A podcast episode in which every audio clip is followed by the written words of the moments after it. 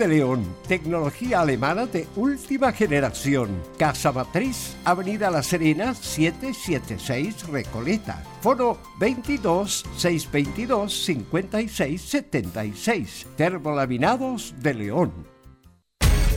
Una mirada distinta, con reflexión, profundidad. La encuentras en www.opine.cl. Ya lo sabes www.opine.cl. Somos tu portal de opinión.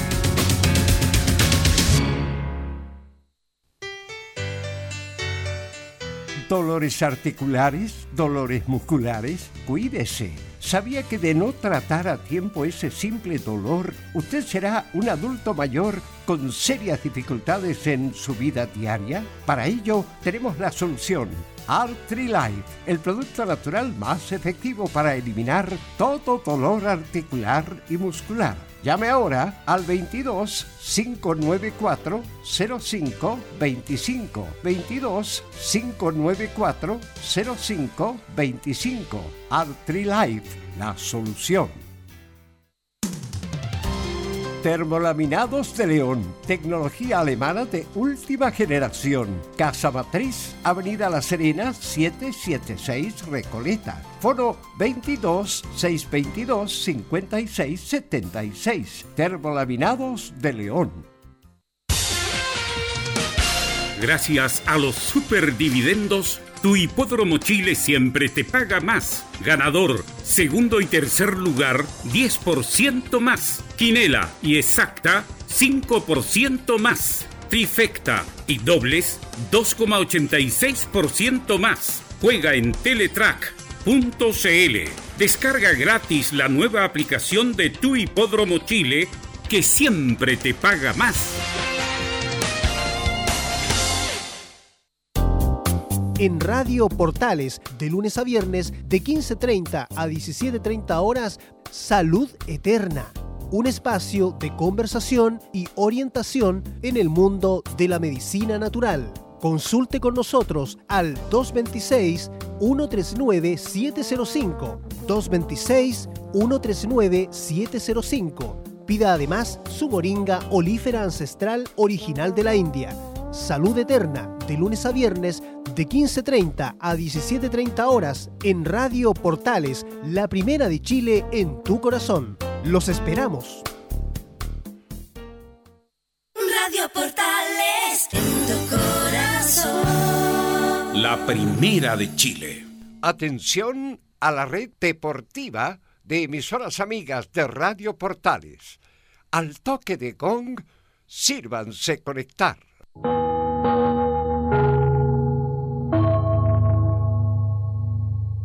90 minutos con toda la información deportiva. Vivimos el deporte con la pasión de los que saben. Estadio en Portales ya está en el aire con toda la emoción del deporte. Comentarios: Carlos Alberto Bravo, Venus Bravo, René de la Rosa, Laurencio Valderrama, Camilo Vicencio. Patricio Rodríguez y Ricardo Jamasmí. Reporteros, Enzo Muñoz, Nicolás Gatica, Rodrigo Vergara, Juan Pedro Hidalgo y Rodrigo Jara. Producción, Nicolás Gatica. Técnicos, Gabriel González Hidalgo y César Navarrete. Edición, Anselmo Rojas. Dirección, Carlos Alberto Bravo. Estadio en Portales es una presentación de Ahumada Comercial y Compañía Limitada. Expertos en termolaminados decorativos de alta presión.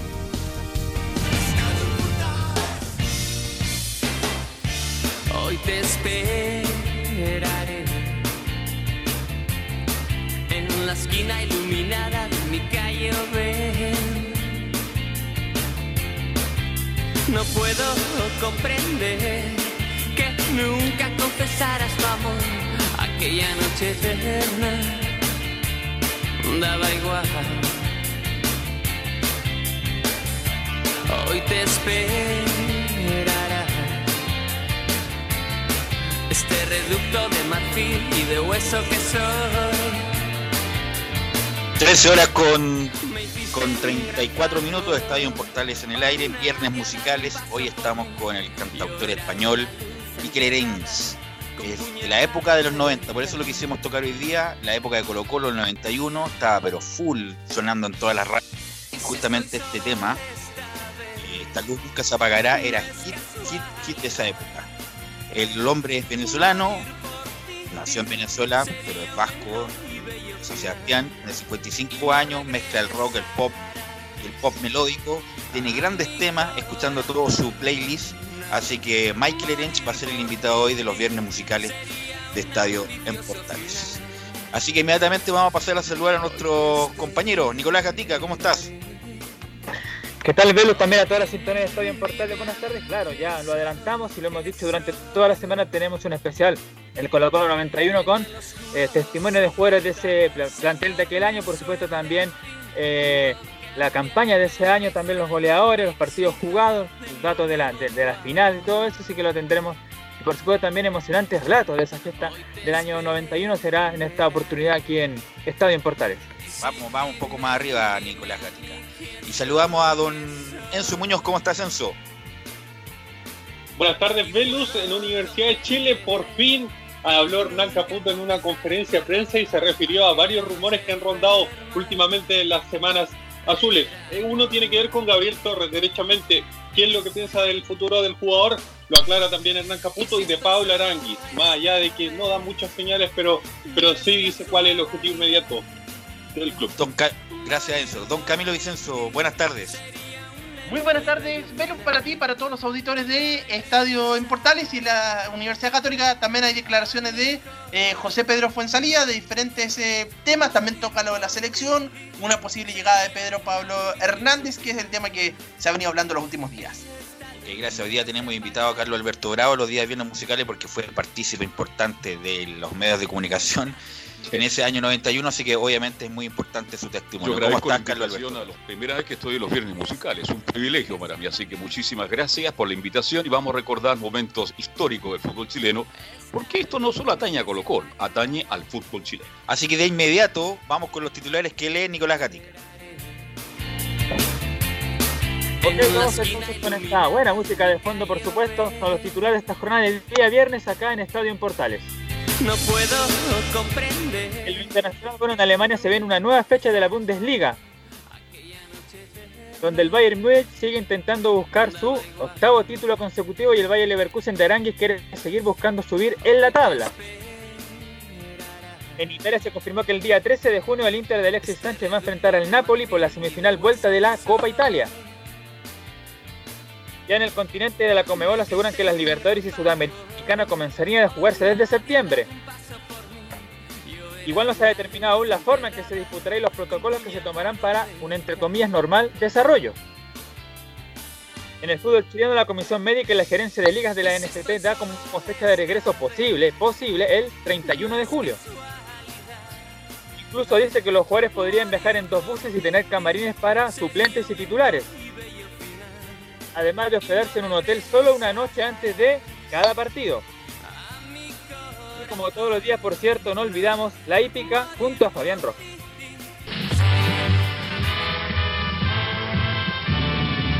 Cantemos todos de Arica Magallanes, por Colo Colo, ejemplo de valor, por tu hidalguía. Bueno, ¿cómo sonó esos días el himno Colo Colo? ah? Era un hit, no solamente esos días anteriores a la final con Olimpia, sino que después los matilanes de esa época que no eran tan importantes como ahora, Colo Colo noticias en la mañana, en la tarde, en la noche, especiales de radio, especiales en los pocos canales de cable que había, si es que había cable. Así que era toda una fiesta. Eh, y además el estadio monumental era distinto. Muy distinto. Porque la- la- las cabinas estaban más arriba y eran más, ya eran más grandes. Muy grande, muy cómoda, buenas tardes, unas caminas muy hermosas, tenía Colo Colo una- Había una atención para la prensa preferencial, arriba, donde están hoy día los... pa- eh, los ¿Cómo se llama esto? Que usan los dirigentes en la actualidad. palcos. Los palcos. Ahí estaban las cabinas, linda ubicación, buena panorámica. Era un estadio distinto, diferente, pero bueno, todo cambió. Y ese estadio estaba sobrevendido. Incluso gente que no era hincha de Colo Colo quiso comprar entradas para ir a ver la final de la Copa Libertadores. Llegaron al estadio, era tanta la gente, estaba sobrevendido que se tuvieron que devolver. Yo tengo un co- compañero, amigos, primos, que fueron ver el partido, estaba tan sobrevendido que se tuvieron que devolver y lo vieron el partido desde la casa. Así que, y saludamos inmediatamente a don René de la Rosa. ¿Cómo estás, René? ¿Cómo estás, Belu? ¿Cómo están todos los oyentes de Estadio Portales? Eh, un grato ambiente para el día, me refiero para comentar algo de fútbol y algo más. Ok, Nicolás Gatica, todo suyo para que recordemos esa, esa epopeya, esa épica del campeón de Colo Colo, campeón de la Copa Libertadores del año 91. Bueno, vamos a comenzar eh, con la final o comenzamos con la campaña en sí de- del equipo de Colo Vamos Colo. con la final, vamos, vamos con los relatos y después vamos con el detalle de por qué Colo Colo llegó a esa final.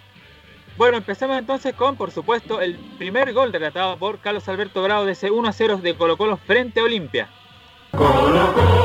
Jugar Colo Colo, costó el tres cuartos de cancha, el marcador 0 0 transmite Minería Deportes 12, gol Capizarro, juega la izquierda para Bartichotto, puntero 7, busca atrás para Pera Vaga, Pérez, gran maniobra, busca el área, con Piloso, gran pared, Pérez frontal, remató con otro, gol de Cine, hermosa pase, gol de Colo Colo, gol de Colo Colo, maravilloso, maravilloso, gol de Colo Colo.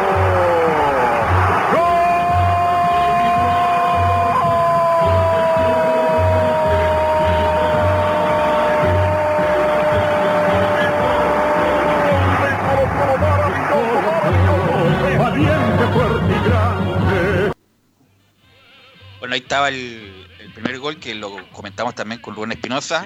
Incluso él nos comentó muy bien en su momento eh, cómo fue la, la idea del- de la jugada. Lucho Pérez, que siempre hacían paredes en la Católica.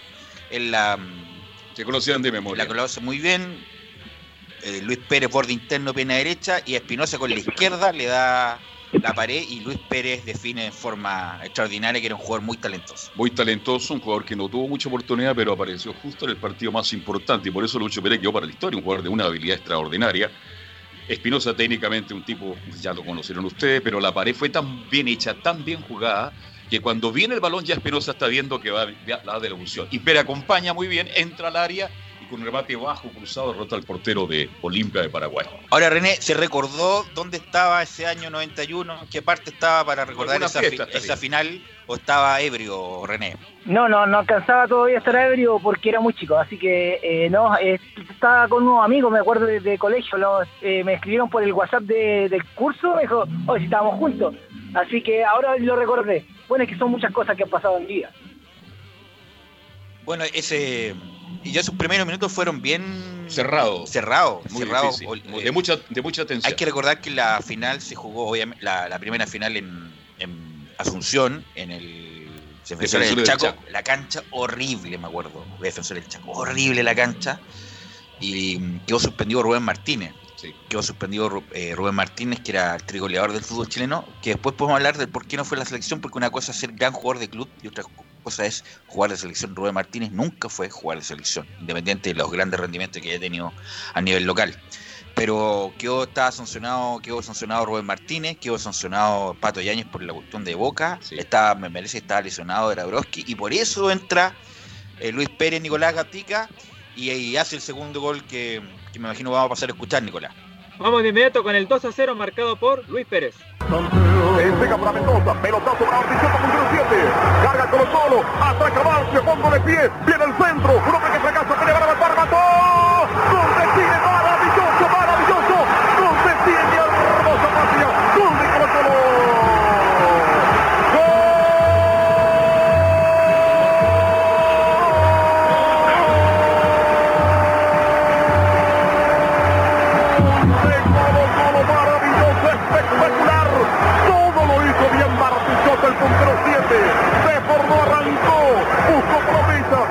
saca Suárez, levanta la vista, mete el centro, aparece Lucho Pérez, engancha hacia adentro, quedaría Fontal, levanta la vista. Por Colo Colo, ejemplo de valor. bueno si el, si el primer gol fue extraordinario este fue mejor. Sí señor. Gran jugada de Mendoza que juega por fuera. Siempre los entrenadores dicen por fuera viejo por fuera. Bartichotto en su mejor momento de su carrera eh, gana- no gana línea de fondo porque el centro no, No. fue en línea de fondo, No. sino que fue unos Tres 5 metros metros, antes. 3, 4 metros antes. Saca el centro, como la cancha estaba mojada, amaga hacía mucho frío ese día, la para de pecho Lucho Pérez y hace la magia en vez de rematar inmediato, engancha con la derecha, le queda con la izquierda cruzado y hace un golazo extraordinario. Claro, la habilidad de Bartichotto y la velocidad de esa época, su gran momento fue esa. Cuando él arranca, cuando él recibe en tres cuartos de cancha, frente a la tribuna oficial, dando las espaldas a la cabina donde yo estaba en esa época, junto al gran Julio Martínez y otros más, se va Bartichotto y bien dices tú, a cuatro metros antes de la línea final, ya levantó la vista, ya vio que venía Pérez. Eso es lo que tenía Bartichotto, que era un jugador que antes de recibir ya estaba mirando a quién podía tirar el centro. Y ahí aparece Lucho, que con la calidad que ya hemos comentado, finaliza una jugada extraordinaria y deja Colo Colo arriba 2 a 0. ¿Qué recuerdos tienes de eso, Camilo? Tú que eras, eras chiquitín, chiquitito. Bueno, bas- eh, básicamente por las imágenes que, he visto, pero realmente eh, eh, impresionante ahí. Ahora, recordando la, el, claro, cómo manda el centro finalmente eh, Marcelo Bartichotto y no, realmente un, Y ahora, ahora escuchándolo con los relatos de, Carlos y con el himno de fondo, realmente se pone como de verdad la piel de gallina. Al recordar. Eh, y de eso, muchachos, como pasa el tiempo, por eso hay que, hay que a- aprovechar los momentos. La vida es aquí y ahora. Eso, de eso ya pasó 29 años. Estamos metidos en esta famosa pandemia. No, sa- no sabemos qué va a pasar después, si vamos a volver en algún momento a lo que estábamos acostumbrados antes, pero ya pasaron 29 años y es como si fuera ayer. Exactamente. Y es como si fuera ayer. eh, y los protagonistas, obviamente, están más canosos, más gordos, más pelados. Usted lo hizo por mí, estoy más No, no, no, pero digo Ya, por los jugadores. no, no, sí, una broma. bueno, todos estamos más viejos, obvio. Exactamente. Pero ¿cómo Mire cómo pasa, está Camilo Vicencio. cómo pasa el tiempo? lo tiene prácticamente en el suelo. pero cómo pasa el tiempo y es como si fuera ayer. Y, y experiencia personal. Obviamente todos saben que tengo una cercanía con la U, jugué en la U, soy hincha de la U, no, no- no es nada desconocido. Y es el día, el día después, en vez, mis compañeros en vez de celebrar el título, lo que más hicieron fue enrostrarme el- la, lo del De. Colo O sea, pus- pusieron en la pizarra campeón de América, se lo dedicamos a todos y en especial me- ponían mi nombre, porque en esa época en la U no pasaba nada con la U. sí.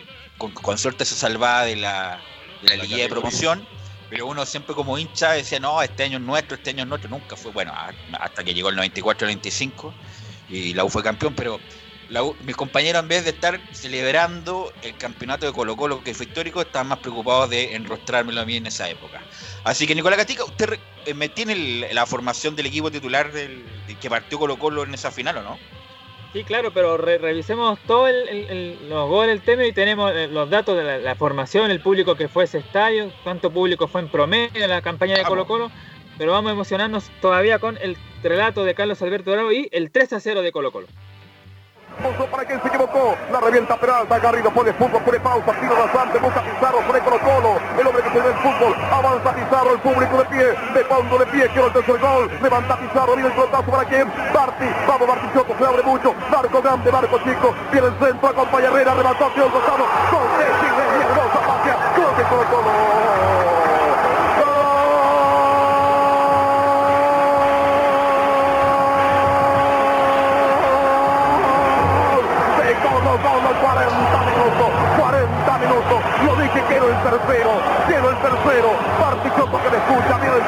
Herrera que aparece, Leonel, el hombre de la juvenil, le pega con la zurda, 40 minutos, 40 minutos, que el país deportivo empieza a celebrar, Colo Colo campeón, Colo Colo campeón. Bueno, fue además muy buena jugada también. Olimpia ya estaba regalado casi. Minuto 40 del segundo tiempo. Un cambio, muy buen cambio de frente de Jaime Pizarro, me acuerdo. De izquierda a derecha, agarra a Bartichotto y un centro de la europea Bartichotto para que Leonel Herrera viva de ese gol día de 29 hoy. años después. No. Bueno, y después hizo el gol también con la inauguración del, Del estadio. del estadio, pero la carrera de Leonel Herrera, para que nos vamos a ir con cuentos, no fue extraordinaria, pero fue una correcta carrera, carrera. y pero quedó en la historia con el, el gol que marcó el tercero para Colo Colo. Claro, fue un gol porque ya Olimpia no podía entrar y estaba muy cerrada la defensa de Colo Colo. Bueno, y Garrido con ese fútbol que tiene, habilita muy bien a Pizarro y este pasa a la mitad de la cancha.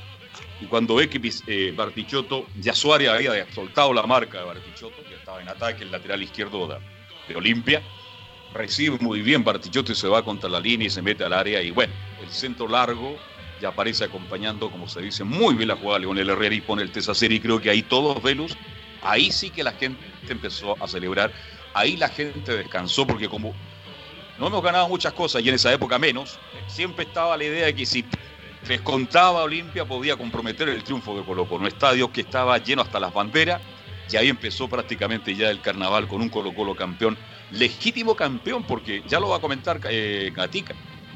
14 partidos jugó Colo Colo para ser campeón de la Libertadores. 14 partidos, imagínense, más que un mundial. Bueno, que la fase de grupo, hay que recordar que la fase de grupo es distinto. Jugaban cuatro equipos, clasificaban tres. Correcto. Y jugaban eh, los eh, equipos entre países.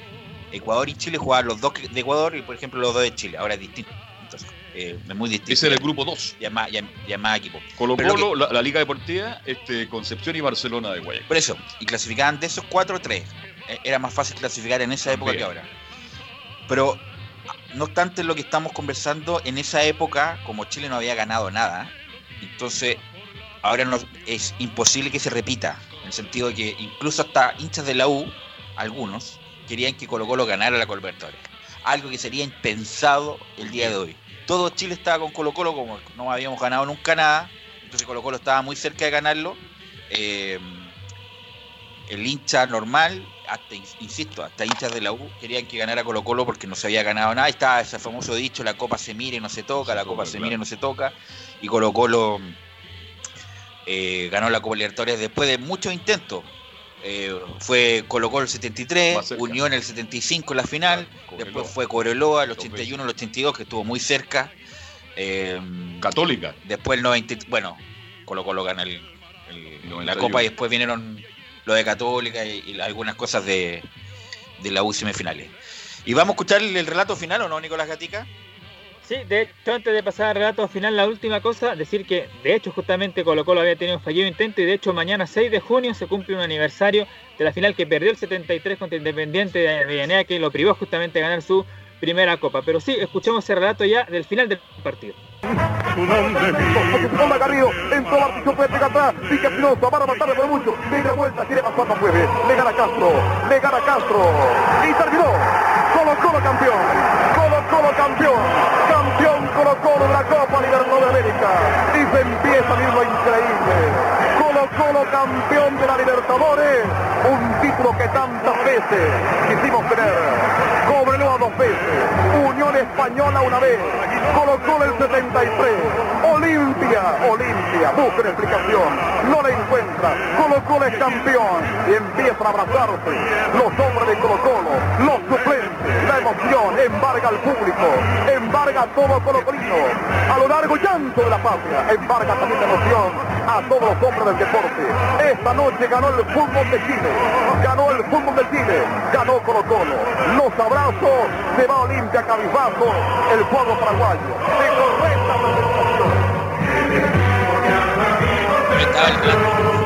Alberto Bravo, que para los medios también fue un- una gran cosa. ¿Por qué? Porque lo comentamos el otro día. Mega tuvo los derechos hasta las semifinales.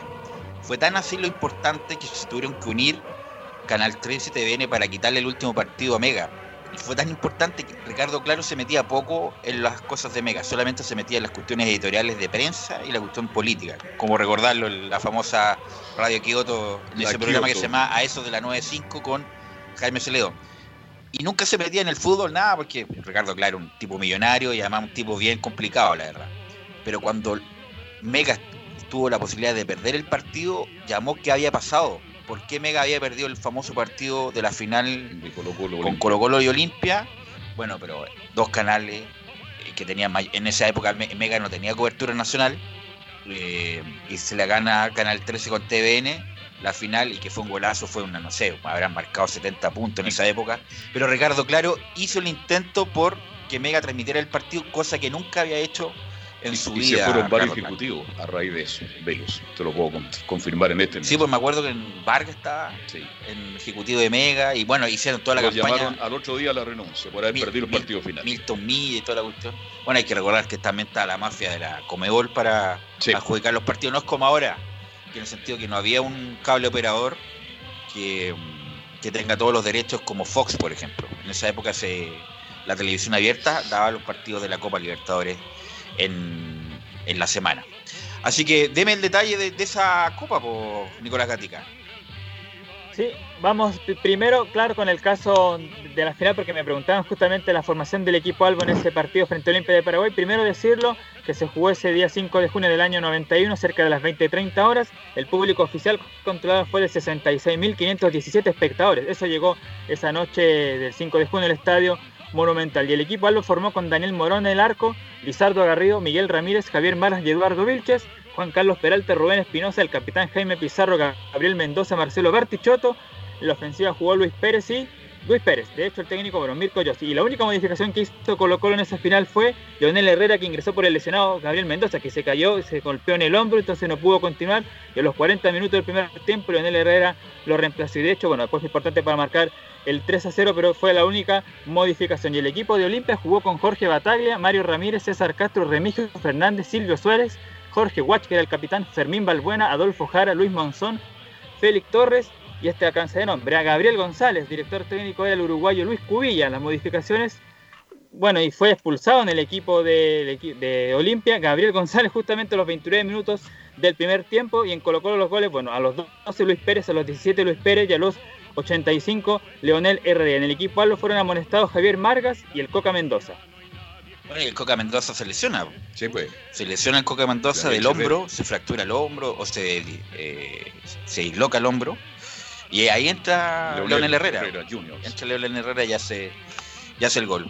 Ahora, Camilo, viéndolo de 29 años después, para ti, ¿qué- ¿cuáles fueron los tres mejores jugadores de esa copa? A mí me parece. mm, Me parece que, bueno, eh, Bartichotto, yo creo que debe ser eh, uno. Eh, después, eh, yo diría que los eh, me gustaría los centrales también. A ver, entre Margas y Miguel Ramírez, por ahí yo creo que deben estar también. Jaime Pizarro en el medio campo. Este, para mí, Daniel Morón fue un arquerazo, extraordinario arquero, ganó partidos. Porque esto no solamente la gran final.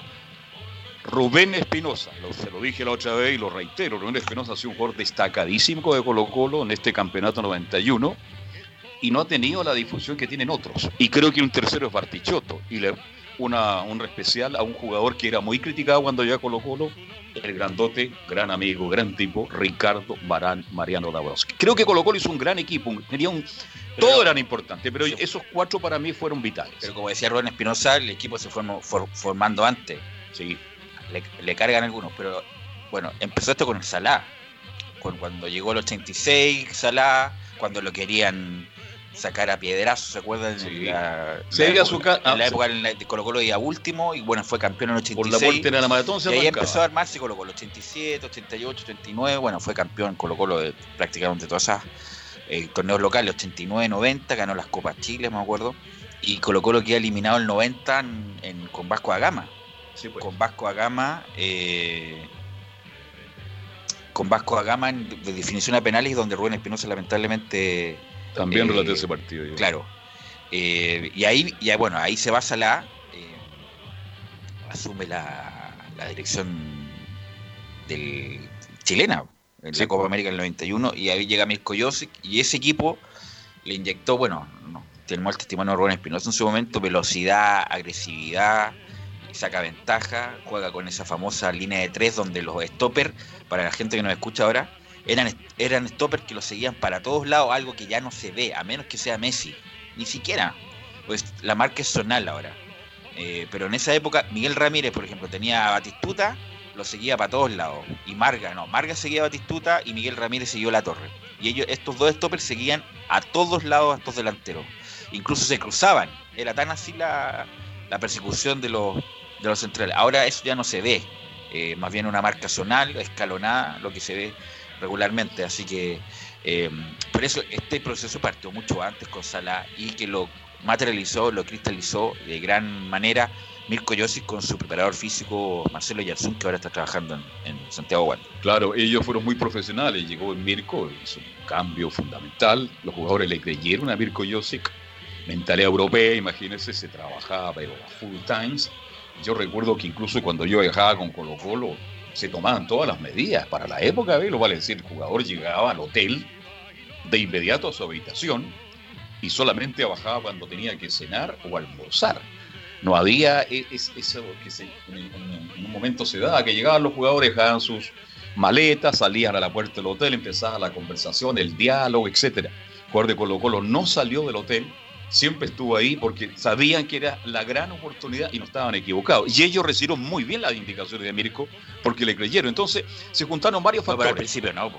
No, el, Al principio fue un shock para, para el hincha de Colo, para los jugadores de Colo Colo, el estilo Salah, que era más, más paternal, más amable, que llegar con el lo impersonal de Mirko Yossi fue un shock para los jugadores de Colo Colo. Para algunos, claro, pero para otros. No, pues no, no, para todos. O sea, ahí se- Mire, yo tengo. Bartichotto, Bartichotto, todos lo dicen en va- varios especiales que fue al principio no les cayó muy bien. Mirko Yossi no les daba bola. Exacto. No les daba bola, por lo tanto no cayó muy bien. El mismo Bartichotto lo, lo indica. Pero así. después se dieron cuenta que Bueno, el hombre tenía la razón. Yo con Partichotto viajé en un viaje larguísimo a Europa y me contaba, Mirko Yossi fue un técnico extraordinario y en un momento no, que, no le queríamos creer. Era propio en fútbol chileno que siendo profesional no era muy exigente. Así que Mirko creo que se adelantó y por eso logró Colo Colo este título con tres buenos dirigentes también de la época. Te guste o no le guste a muchos. Habían tres hombres importantes. Ah, no, fueron muy importantes. Trajisevich, Peter, que lo recuerdo, a Menichetti, y el Gua- Guatón Vergara. Claro, pero ya se había ido mm, Dragicevic. Y Pero estaba, estaba ahí. bueno, estaba, y asumió el presidente, era Menichetti. Sí. Y ahí está famosa esa foto ahí en el en la tarima donde el guatón Vergara también toma la copa como si fuera de él, porque él también armó la, el equipo para campeón de la Copa Libertadores. ¿Estará René por ahí o no? No. René no está. Se aburrió esperar René de la Rosa. No, no, no, pero es que estaba, se le cortó, bueno. Ya, pero si fue muy importante los dirigentes. eh, fue muy importante los dirigentes de la vieja escuela Vergara, hay que recordar de dónde venía, que era capitán de ejército, Sí, señor. era de la inteligencia, así que Hoy día tiene haciendo- historial no no diría no muy blanco, le diría, más bien negro. No, es un tipo que ha tenido muchos detractores eh, y lo sigue teniendo. Un Imbor que está prácticamente retirado, pero está trabajando en Puerto Montt. Pero para la época le sirvió mucho Colo Colo porque eh, era vivo el guatón. Entonces todos los partidos también se ganaban afuera. Sí, señor. Se ganaban afuera con la designación de árbitros, con la logística. Hay que recordar que en esa Copa Libertadores te, mm, ah, bueno, te, te, inventaban matrimonio en el piso de arriba de donde estaban los jugadores para molestar a los jugadores, fuegos artificiales, te apedreaban los buses, eh, ir de visita era toda una odisea en esas Copas Libertadores. Ahora está mucho más regulado, es mucho más tranquilo, pero en esa época era distinto y ahí fue muy importante la labor del botón Vergara justamente para anular ese tipo de cosas. Lo conozco al Guatón Vergara, este, le tengo respeto, no, no le tengo cariño bajo ningún punto de vista. Yo no recibí la. Yo hice casi el 99,9% de los partidos Colo Colo Libertadores. Merecía la medalla, no me la entregaron. A mí, no habían, incluso a Caselli. ¿Sabe por qué no me la entregaron? Por ser de la U. Así de simple. Digamos No, las cosas como son. Usted era periodista, no, no, no tenía por qué Pero para que la se dé cuenta cómo trabajaba el Guatón Vergara. No se la entregaron a Bombalé, que estaba. y recordar que, bueno, es a que Carlos Humberto Caselli. es pero ¿por qué tienen que entregarla a él? Porque era un símbolo No, y le- pues se que entregar a los jugadores nomás, a los jugadores que fueron campeones. Es que yo estaba en la cena ahí en el Club de la Unión Velo. Con auto. Yo estaba con Enrique Kraus, ministro. Bueno, pero usted no tenía que entregar ninguna medalla, ningún ¿Y por qué otros se la entregaron a otros Bueno, periodistas? Bueno, lo que pasa es, por ejemplo, la, la Divino Misa, hincha, Bueno, él es colocolino. Eso, colocolino. Claudio Palma, aunque dice que es de Magallanes, Claudio Palma también es colocolino. Cortemos con esa careta. Es que en esos la mayoría, y como Colo Colo es el equipo más popular de Chile, ¿cierto? Sí. Ya. Entonces, como es, es- también es proporción también al, todo el resto de las áreas de, del- de Chile. Por lo tanto, hay más periodistas colocolinos porque Colo Colo es más popular, es obvio esa cuestión. Después pero viene la U y viene Católica y así. A muchos medios que cubrieron Colo Colo 91 se le entregó. Se le entregó. Y Vladimiro de Mise, que es hincha de Colo Colo, también, el relato de él también. Espectacular. ¿En, en qué radio estaba Monumental en esa época? Es monumental. La, la radio Monumental o la radio Gigante, ya no me acuerdo. Bueno, yo estuve a punto de llegar a la gigante, una historia que la voy a contar después. Eh, eh, fue muy fue bueno. el- el- Muy buen relato. Además, Además que lo, lo gritó con el alma porque era como. Es- como él es colocolino, colocolino y, y eso está muy bien. Bueno, estos goles que me están preguntando están en YouTube, así que la gente los puede bajar ahí en YouTube. Ah, sí, René, eh, yo te quería preguntar, qué bueno que está René, vamos a recargar el celular, René. ¿ah? Tiene un- No, no, no, si, eh, no crean que es Ah, ya. falta de saldo, sino que es problema de, de comunicación nada más. Eh, Ah, ya. Bueno, René, ¿qué nos puedes comentar de tú, de, de como experiencia personal de esa Copa Libertadores que ganó Colo Colo brillantemente? Bueno, eh, para nadie, eh, sea del color que sea de hincha, eh, va a recordar siempre ese título que eh, ha marcado a los chilenos más que nada, a los, obvio que más a los colocolinos, eh, porque en ese momento, como en, en todo momento, cuando un equipo afuera es, Chile, eh, representa Chile, así que fue un, un triunfo muy anhelado. Imagínense todos los años que han pasado, 29 años, que como bien les dices tú, están un poquito más viejos los, los protagonistas, pero igualmente han seguido su carrera en el fútbol algunos, algunos no, en la parte comercial que tengo la experiencia de conocer algunos. Eh, la parte automotriz ha habido algunos jugadores que están que jugaron en ese partido, pero como bien dice, eh, es un triunfo muy importante, eh, recordatorio y, y es un algo, una vara muy alta que dejó Colo Colo, que han estado a punto de, de estar en, en- en instancias finales, pero no han llegado. Así que espero que muy pronto se, se pueda concretar otro triunfo así para cualquier equipo chileno que se lo merece cualquiera, sea de alta eh, popularidad o del que Además, menos conocido. René, en esa, en esa época hablábamos los arbitrajes, sí que eran localistas y eran Uf. casi al borde de la corrupción. ¿ah? Sí, señor. Así Sí, que por eso, por eso el Guatón Vergara y todo esto Tuvo que se manejaron en ahí en las oficinas de la Comebol también para ganar la Copa Libertadores porque los árbitros no es que tuvieran cara sospechosos, tenían cara culpable. René. Era difícil en esa época, René La Rosa, el arbitraje, y usted a lo René. mejor, no, René no quiere comentar, pero yo, bueno, como soy parte de esa. René, ¿usted te- tiene alguna razón de eso, no? Sí, con referente al arbitraje, eh, he escuchado hartos comentarios de personajes protagonistas incluso, eh, y sí que eran polémicos, algunos penales inexistentes, algunos penales que, que eran y no, no los cobraban, así que se manejaban en ese aspecto muy mal en ese tiempo el arbitraje. Bueno, entonces en este recuerdo que hemos hecho de la Copa Libertadores, de esa gesta épica de Colo Colo, bueno, recordar al plantel, no a Morón. ¿Cuál era el, el- el arquero reserva de Colo Colo? ¿Es Laurencio? Nicolás Gatica nos ayuda. Oye, buena pregunta, increíble. Eh, no me acuerdo cuál era el arquero reserva de Colo Colo. Jugaba solamente Eh, Morón. Claro, Morón, tenemos, bueno, tenemos el plantel de Ah, Colo Colo. enumera el plantel. Está en desorden, pero está. Tenemos a Jaime Pizarro, Miguel Ramírez, Daniel Morón, Eduardo Vilches, Rubén Espinosa, Gabriel Mendoza, Lizardo Garrido, Javier Margas, Marcelo Bartichotto, Juan Carlos Peralta, Patricio Yáñez, Ricardo Dabrowski, Rubén Martínez, Sergio Salgado, Luis Pérez, Raúl Ormeño, Leonel Herrera y Marcelo Ramírez, arquero suplente, que jugó un partido, ¿eh? jugó un partido Marcelo Ramírez. De los era que más rubio que más ahora. minutos. Sí. De hecho, tenemos los que jugaron más minutos. Tenemos a. Pizarro y Ramírez que jugaron 1260 minutos. Laurencio siempre muy Oportuno, ¿ah? Claro, Marcelo Ramírez y José Letelier. Letelier, el tercer José Letelier, que actual ahora técnico de la, selección femenina, claro, de la Roja Femenina. Así que fueron parte de esa Copa Libertadores. Recordar a al Garra Velázquez, lamentablemente fallecido para médico histórico Colo Colo. Claro, bueno, aquí me pone un poquito yo, uno ha conocido tanta gente en el fútbol, yo he hecho tantos buenos amigos en el fútbol, conocido, como usted quiera llamarle, y Carlito Velázquez El Garra era un personaje. Yo estuve con él y Camilo Vicencio es testigo cuando yo lo llamaba y le escribía cuando cayó en, en esa terrible enfermedad de un cáncer. Usted es testigo, yo lo llamaba día por medio. Qué bueno que estuve con él antes, porque después no vale. Pero recordémonos en esa época, ¿para qué más estamos, Sí, no, pero hablando que- de él? 90 lo quiero recordar porque era un tipo espectacular, frontal, amigo de los amigos, generoso. Me entregaba la formación de Colo Colo antes de, mire que era importante tenerlo como amigo. Y tengo gratos recuerdos de él. Y era un tipo que inyectaba mucha energía a los jugadores de Colo Colo.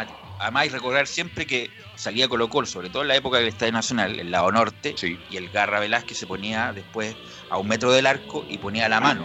¿Y qué tenía en la mano? Y todos le golpeaban la mano. ¿Por qué? Porque tenía una estampita de la Virgen. Sí, señor. Garra Velázquez, por eso Colo Colo salía. ¿Te recuerdas de eso, René, no? Cada vez que salía Colo Colo, sí, le golpeaba la mano para, para salir a, a la can- a la cancha.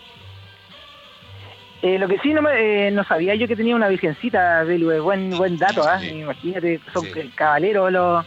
Esos equipos ahora ya no existe tanto el equipo cabalero. No. Existen, bueno, la ruda, pero que no resultó mucho, si no recordamos, pero eh, las cábalas antes eran, pero típicas. Y los goleadores de Colo Colo los tiene usted Nicolás Gatica, ¿no?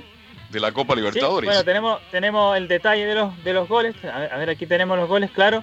Eh, Rubén Espinosa marcó 5 goles, Gabriel Mendoza marcó 1, Marcelo Bertichotto convirtió 3, Ricardo Dabrowski marcó 6, el máximo goleador Rubén Martínez 3, Sergio Salgado 1, Lucho Pérez 2 y Leonel Herrera 1. ¿Usted sabe quién fue el goleador? ¿Se acuerda quién fue el goleador de esa Copa Libertadores? Gaucho. jugador brasileño. Renato Gaucho, que es el Claro. técnico ahora de. Ocho goles Gremio. marcó en esa Copa de Libertadores. gremio. Así que bueno, quisimos hacerle este modesto homenaje a, a Colo Colo, esta gesta épica. Lizardo Garrido va a estar el próximo año, nos confirmó que va a estar el próximo año. Lizardo Garrido, muy buena la producción. Es de que no Nicolás estuve Cano, haciendo la broma. producción yo, lamentablemente. Sí, Podíamos sí. entrevistar hasta algo con Son Urmeño. bromas, son Bueno, bromas, Nicolás. son Algo le habrá pasado a Lizardo Garrido, pero lo, lo tenemos comprometido para el próximo año, esta misma hora, en este mismo. En esta Ojalá misma que radio. en, en otro lugar. Si Sí, le, le insistimos a Lizardo Garrido, de hecho, bueno, Son bromas, Nicolás Gatica, estuvimos llamando harto tiempo. Pero para terminar, recordar un poco la, la campaña hacia al voleo, los, los partidos de Colo Colo, para cerrar este bloque del equipo Albo. Bueno, comenzó con el empate a cero entre Deportes Concepción, 3 a 1 a Barcelona de Guayaquil, 2 a 0 Deportes Concepción, 3 a 0 la Liga Universitaria, 2 a 2 con Barcelona y Liga Deportiva Universitaria empate 0 a 0 los octavos, empató 0 a 0 con Universitario en la ida y en la vuelta ganó 2 a 1 en los cuartos de final, en la ida goleó 4 a 0 a Nacional, en la vuelta derrotó 2 a, perdió 2 a 0 ante Nacional de Montevideo, en las semifinales, el mayor recuerdo, perdió con Boca Juniors 1 a 0 en la ida, le ganó 3 a 1 en la vuelta y en la final empató 0 a 0 de visita en Paraguay y le ganó 3 a 0 en el Estadio Monumental. Y los partidos de, de Colo Colo tenemos el detalle de los 14 partidos que jugó, porque es muy decidor lo- lo que pasa. Jugó 7 partidos de local, ganó los 7, empató ninguno y no perdió ninguno, marcó 20 goles a favor, recibió 3 diferencia de más 17 y consiguió 21 puntos, mientras que de visita jugó 7 partidos donde no ganó ninguno, empató 5, perdió 2, con 2 goles a favor, 5 en contra, diferencia de menos 3 y 5 puntos. Y por último, el público total que fue a esa gesta de Colo Colo en los 7 partidos de local fueron 362.000 espectadores, un promedio de 51.700 por partido. Sí que recordar que Colo Colo jugaba muy distinto de, vi- de local, de visita ponía la micro, ¿ah? De visita ponía la micro, hay que recordarlo. Ponía el ponía- dirigente en sí, hasta el Garra en el- Velázquez Sí. estaba ahí en, en- en el arco. Defensivo. No sé si te recuerdas, René. Sí, eh, buenos términos que utiliza Belua. Eh, iban todos atrás, se ponían todos atrás en el arco, ¿no? Pero yo recuerdo eh, una anécdota, no, no anécdota, sino que eh, de lo que era lo, eh, Voz Populi en ese tiempo, que Morón era mucho más seguro que Ramírez, porque Ramírez era el que más la mantequilla, que solamente eh, pe- pivotes no, no, no, no tomaba la pelota. Rebotero, rebotero. Rebotero, rebotero. Así que eso es lo que recuerdo muy bien de, de esa época de colocolinos que me contaban. ¿Sabes por qué era reboteo? Tenía un problema en las manos, en los huesos de sus manos y tenía que hacer mucho, hacía mucho rebote. Por eso. Ah, Nunca ya, ya. tuvo un problema en las manos. Eso- Tenía no- también un problema en el pelo, porque el agua de que de Miguel de Marcelo Ramírez, no sé por qué le producía ese rubio a Marcelo Ramírez. Sí, siempre fue rubio, fue rubio Ah, artificial. Son bromas, pero era un tremendo arquero. Yo lo vi cuando lo prácticamente lo subió Pedro García al primer equipo de Colo Colo. Bueno, eh, te quiero agradecer, eh, René, por estos minutos. Esperamos el, el lunes contar contigo ya para la edición Sí. normal de Estadio en Portales. ¿ah? Muchas gracias por eh, darme la oportunidad de estar un ratito ahí con ustedes compartiendo esta anécdota, estos bonitos momentos de, del fútbol chileno. Así que estamos hablando el día lunes y que tengan un buen fin de semana a todos los oyentes y a todo el equipo. Gracias. Y quédate en casa. ¿ah? Gracias, eh, Gabriel. eh, ¿Te parece que vamos a... Perdón, antes de ir a- para No, usted pero- los tres mejores jugadores de Colo Colo 91. Rubén Espinosa, ¿Ya? No es fácil. Eduardo Vilches y Marcelo Bartichotto. Bien, Marcelo ahí Bartichotto. los. Gabriel, te propongo que eh, revisemos nuevamente el primer gol de Colo Colo y con ese gol nos vamos a la pausa, Gabriel González, ya para volver con el informe de los A jugar Colo Colo, costó 18, tres cuartos de cancha, el marcador 0 a 0, transmite Minería Deportes 12, con el Capizarro, juega izquierda para Bartichotto, puntero 7, busca atrás para Vaga, Pérez, gran maniobra, busca el área, arma está busca Piloso, gran pared, Pérez frontal, remató con otro, gol de Cine, hermosa pase, gol Colo Colo, gol de Colo Colo,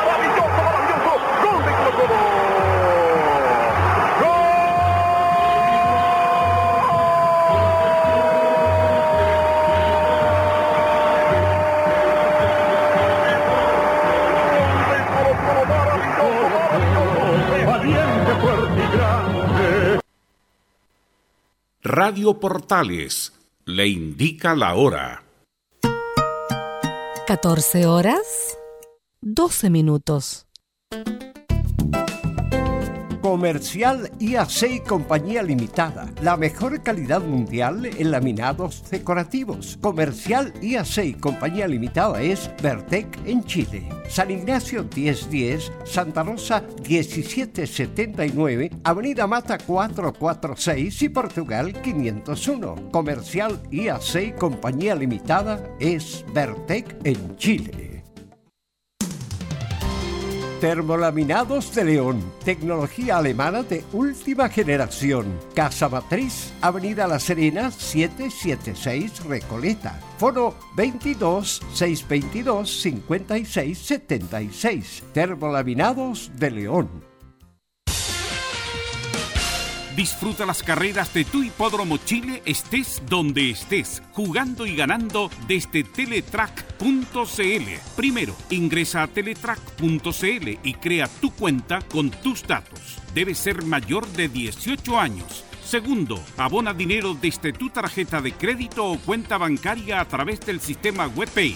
Tercero, juega de forma rápida, simple, segura y sin costos de mantención. Solo debes indicar el hipódromo, luego la carrera, el monto a jugar, la apuesta y el caballo. Finalmente, debes confirmar tu apuesta. Cuarto, si quieres retirar dinero, debes ingresar a Retiros. Luego debes ingresar tu RUT y el monto que deseas retirar. Finalmente, confirmar tus datos bancarios para que posteriormente se genere una transferencia directamente a tu cuenta. Ahora ya estás listo para jugar las carreras de tu hipódromo Chile desde teletrack.cl. Y recuerda que, gracias a los superdividendos, tu hipódromo Chile siempre te paga más.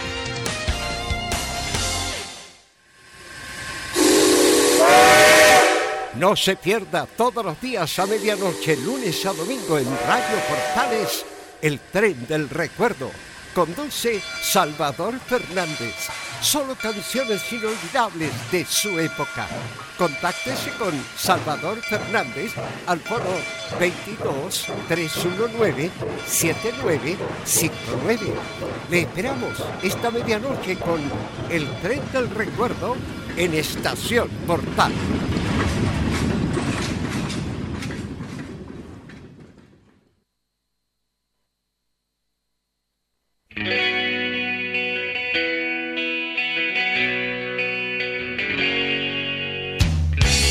Sigue a pocos metros del paso a nivel El roble centenario que un día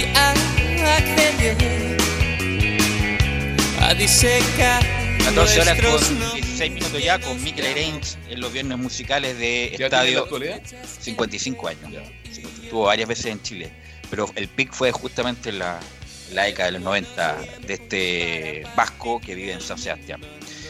Eh, vamos con no, vamos con Enzo Muñoz. ¿Cómo estás, Enzo? Buenas tardes, Velus. Sí, eh, como te comentaba al principio, habló Hernán Caputo en una conferencia remota de prensa precisamente y habló de varios rumores. Y el primero que vamos a escuchar tiene que ver con Gabriel Torres. Mucho se ha hablado del jugador panameño que llegara a principios del año 2019 a Universidad de Chile y que debido a la pésima campaña que tuvo el jugador en momentos personales con un gol en cerca de 14 partidos, terminó yéndose a préstamo al que posteriormente sería el equipo campeón de la Copa Sudamericana como Independiente del Valle de, Ecuador. Y precisamente a mitad de año, a mitad de, este año, precisamente en un par de días más, el 30 de, de junio, se termina su préstamo. ¿Qué es lo que pasa? La información que llega es que el club habría, los clubes habrían estado de acuerdo en extender el préstamo por seis meses más. O sea que la teleserie de Gabriel Torres tendría el desenlace final a fin de año. ¿Qué dice Hernán Caputo de todos estos rumores? Escuchemos lo de la propia voz del entrenador azul. Sí, sé que está la posibilidad de su continuidad ahí en el club y eso, no, no hay mucho más que decir, por eso digo, no es un tema que, que yo he pedido o no. Eh, respeto muchísimo también lo que ha hecho allá y el club, si tiene la necesidad, lo verá. Nosotros, como te dije anteriormente, estoy muy conforme con lo que está haciendo el equipo o lo que veníamos haciendo y, y lo que queremos seguir haciendo, así que con, con los delanteros como tal o, la parte ofensiva donde, donde realmente está ahí Gabriel.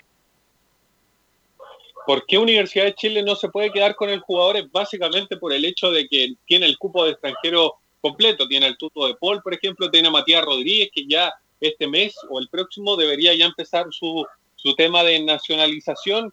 También tiene a Zacarías, tiene a, a Walter Montillo, tiene a varios jugadores extranjeros, Joaquín Larribey por lo demás. Entonces es muy difícil que se desprenda de uno de ellos para darle espacio a Gabriel Torres, Velus. Sí, como lo comentamos, Gabriel Torres se está convirtiendo en un, un cacho, un en problema cacho. para la eh, en, en lenguaje coloquial, en un cacho. es un jugador que hizo buena campaña en, en Huachipato, pero el error fue haberlo comprado tan caro, la mitad del pase a un jugador de 31 años. A lo mejor uno puede ser demasiado categórico en el sentido de que estuvo un par de meses nomás y no rendió. A lo mejor puede rendir, pero en el momento de la U, como decía Enzo, tiene los extranjeros copados y además con un, con un buen rendimiento. Claro, eh, eh, rindió en Copa Libertadores, anduvo bien este estimado Enzo Muñoz, pero bueno, la U tuvo su oportunidad y, y nunca pudo. Bien dice Velo, a lo mejor en una segunda oportunidad, pero hoy día como están las cosas en la U no creo, y lo mejor es que siga por un tiempo más en préstamo. Sí, había, estaba la intención de por ahí sa- sacar a Zacarías, lo que se señalaba como era el, único jugador de- del plantel titular, por así decirlo, de Universidad de Chile, que no estaba jugando de, de titular, valga la redundancia, pero también pasa por el hecho de, de Jan que la edad que tiene Jan Bosellur es muy proclive a lesionarse, entonces sacar a, a Zacarías del plantel para darle espacio a un jugador de otras características era bien poco probable que lo hiciera Universidad de Chile. Otra más de, que tiene que ver con, con la U tiene que ver con Pablo Arangue. Muchos han hablado de, de tratar de, de encontrar los dineros para, para comprar al menos la mitad del pase del volante que, que llegara precisamente este año 2020 a la U proveniente del Dallas FC. Escuchemos lo que dice de este joven talentoso volante que tiene la U. Sobre Pablo Aranguis. Lógicamente, Pablo hoy sí está en la realidad del club y lo disfrutamos y veremos ya un tema en consenso, por supuesto, pero que desde lo que ha demostrado, ha demostrado una gran capacidad para, para estar en este club. Y, y después, bueno, que los jugadores por venir o los que se o los que tienen la intención de venir, yo creo que es algo seguramente que se va a conversar en su debido momento, pero creo que hoy no es lo que prioriza, hoy lo que prioriza es el retorno, la tranquilidad, la paciencia y bueno, y toda la logística que significa el regreso al entrenamiento en nuestro complejo y el regreso a la competencia. Ahí están las declaraciones de Hernán Caputo. Por el momento no es la prioridad, obviamente después se podrá ver la situación de, Pablo Aranguis, pero por el momento su, su continuidad en, en la U y derechamente comprar el pase no es la prioridad que tienen. Pero tiene que apurarse, cuidado, porque la verdad es que ya demostró que está para la U y todo. y creo que San Paoli también lo pidió, lo están No, pidiendo. pero- ¿ah? Arangue hay una opción de compra. Sí, pues. La U tiene la opción de compra hasta fin de año. El Ah. punto es cómo lo va a hacer con la cuestión del financiamiento para comprar o la mitad del pase o la totalidad del pase. Es un hombre de mucha proyección que al principio no jugaba en la MLS, por algo se vino Unión, después el paso a la U, donde dio un salto de calidad. Así que bueno, eh, hay que ver eso. Obviamente que lo primero, eh, estamos en una emergencia sanitaria, muchos fallecidos todos los días. Es como, incluso es como egoísta empezar en el futuro porque no sabemos si vamos a pasar mañana. Pero, pero obviamente los clubes importantes tienen que planificar y encontrar la manera de financiar esa operación, Enzo. Sí, pa- para ser bien simple con la situación, todo el tema pasa porque vuelva el fútbol, el fútbol derechamente, porque con eso se, se puede atraer por ahí auspiciadores que, que pongan dinero en el club. En estos momentos Universidad de Chile no pasa por un buen momento económico, no lo venía trayendo hace bastante tiempo en un buen momento económico, por eso es que no se deciden derechamente a comprar el pase.